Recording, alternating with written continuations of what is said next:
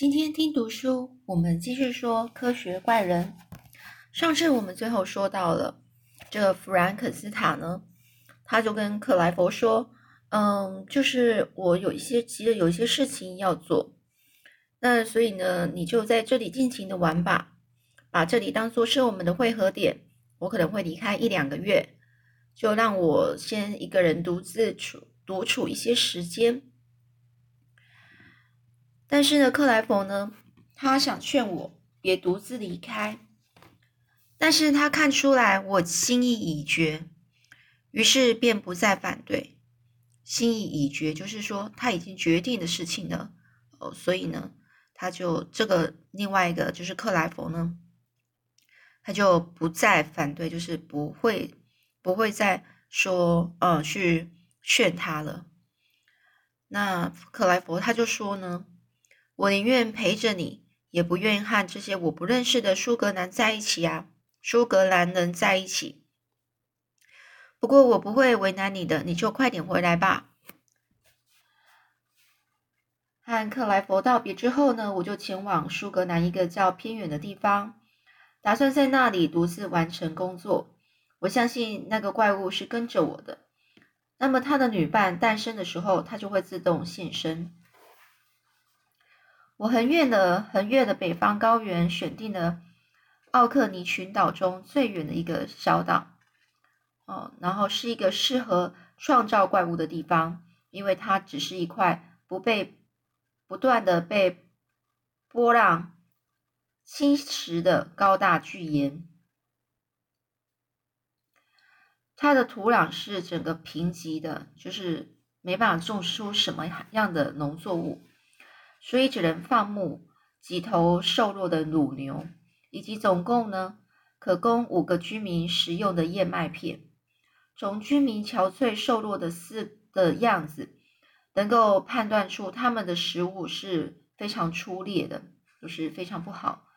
蔬菜、面包，甚至清水，都要从大约五英里五英里远的本岛才能取得。整座岛呢，只有三间简陋的小屋。我租用了一间没有人居住的空屋，里面只有两间房间。茅草屋顶呢，已经塌了下来，墙壁也没有涂上灰泥，而且门板也坏了。我吩咐人将它修好，并且买了一些家具。当屋子都整理好之后，我便在没有人干扰的情况下住了下来。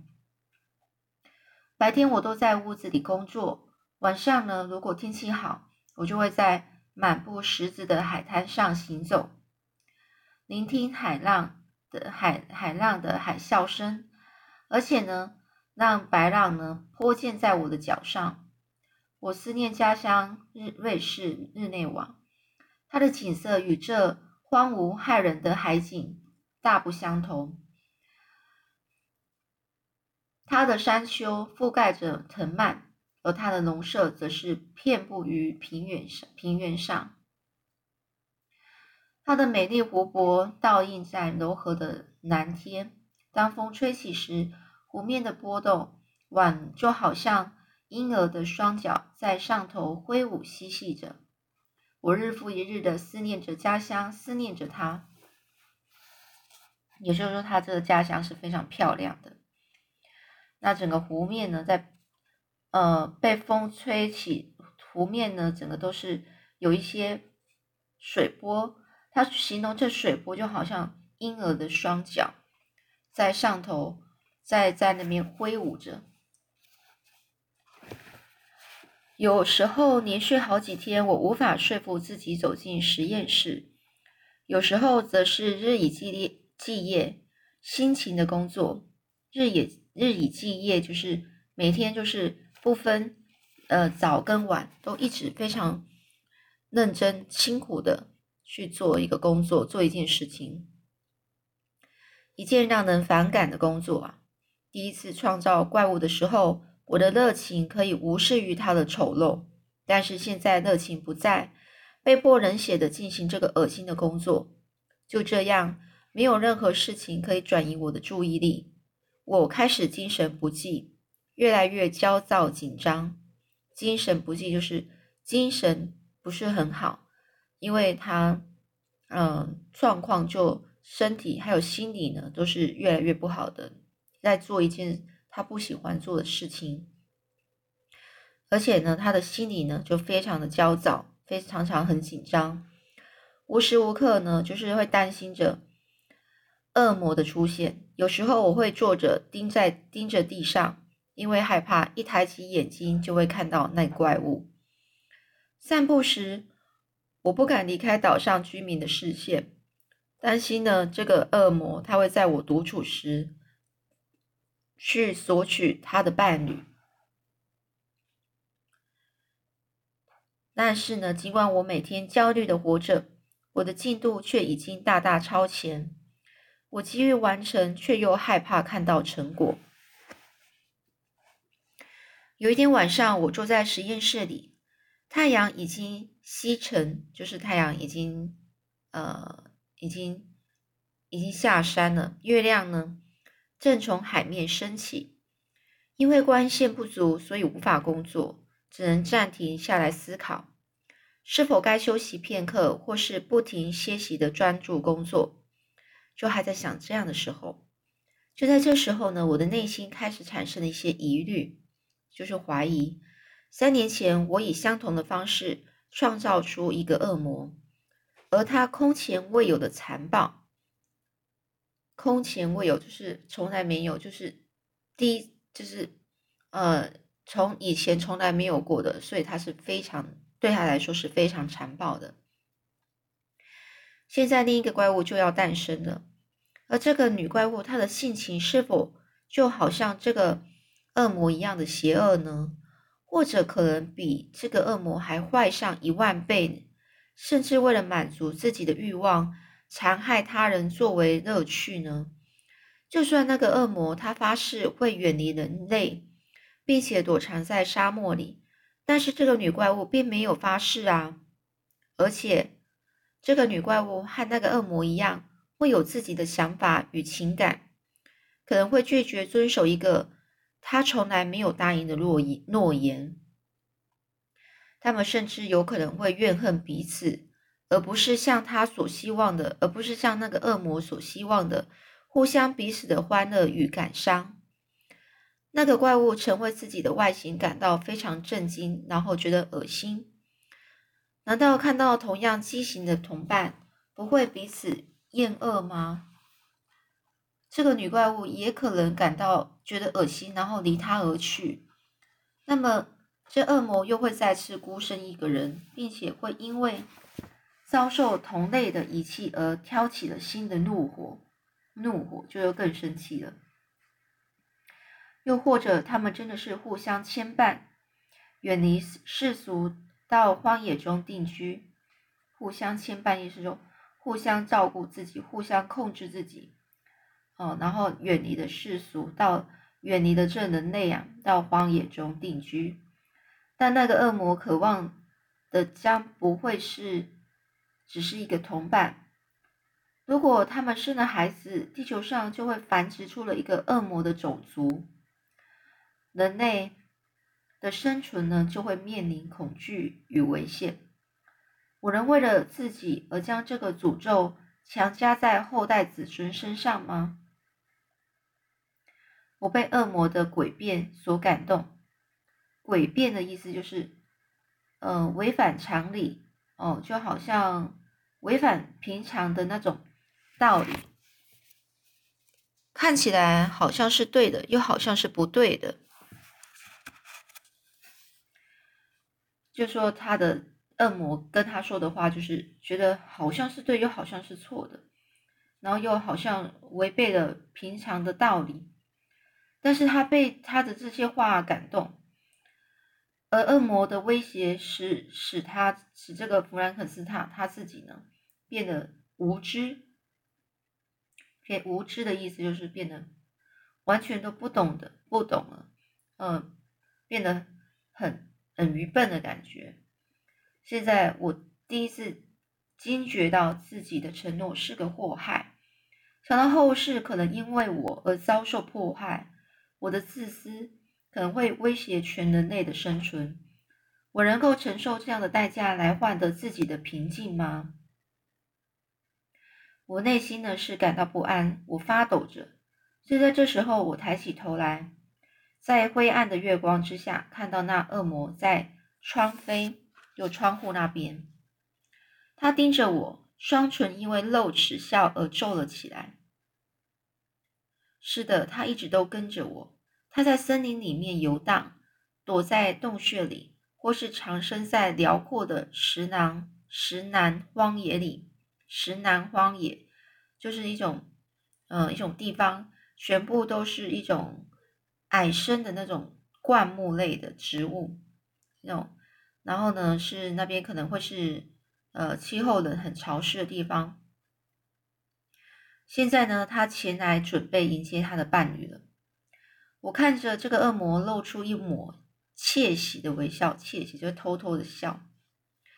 那笑容呢？看起来是诡异又可怕。诡异就是那种很奇怪、特别奇怪的感觉。想到我将来要为他创造另外一个奸诈之人、奸诈狡猾的，我愤怒的颤抖着。于是我不假思索的在眼前的的将眼前的形体摧毁，不假思索。就是他没有任何的犹豫，他就马上呢把眼前他做做到快完成的那个女怪物的样子，再把它用摧毁，就是把它用坏。那个恶魔呢，他目睹这一切，他发出一声绝望的怒吼之后就离开了。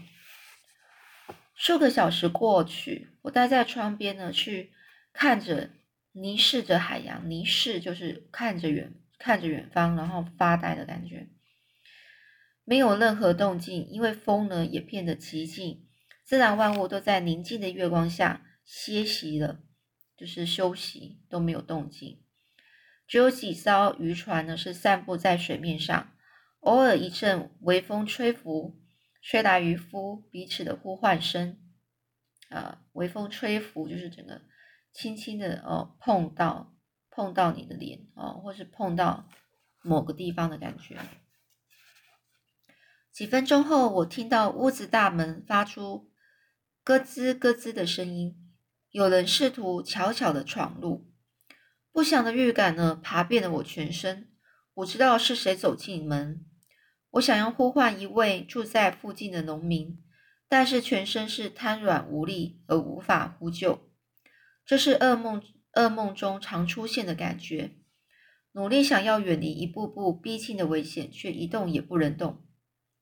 脚步声沿着通道传来，房门被打开了。是的，那个恶魔出现了。他以一种让人窒息的声音说着：“你胆敢毁坏你的承诺，你竟敢毁坏了你的你对我的承诺。我一路上忍受了多少劳累？我沿着莱茵河河岸走着。”穿越长满柳树的岛屿，在各个山丘顶峰上蹑手蹑足的前进着。蹑手蹑足就是偷偷摸摸的前进着。我在英国的石南荒野荒原上，以及苏格兰的荒原荒野中居住了好几个月，历经了多少的疲劳、寒冷与饥饿，而你竟敢摧毁我的希望！我就跟他说：“你滚开！我确实违背了我的承诺，而我永远也不会再答应你，为你创造另外一个怪物。”而这恶魔呢，非常生气的说：“住嘴！我警告过你，但是你已经证明你不配拥有我的宽宽容，就是就是不配拥有这个恶魔对他宽容，就是他不配拥有，就是对他的。”态度很好的那的那个意思，我不会再对你态度好了哦。你会看见我的力量，会清楚明白自己做了什么。你将会明白痛恨见到白天的阳光哦。你将会开始很痛恨看到白天的阳光。你将会终日每天都是提心吊胆，即将侵袭来的风暴将永远的夺走你的幸福。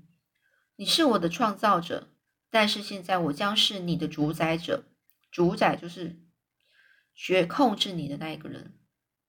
哦，也就是说，你虽然是我的创造者，但是现在开始，我将是你的控制者，我将会控制你。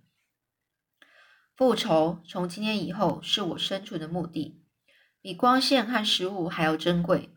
我将狡猾如如蛇的监视着你，就非常狡猾啦，用万恶的万恶的毒液伤害你。老兄，你将会为你今天的决定感到懊悔。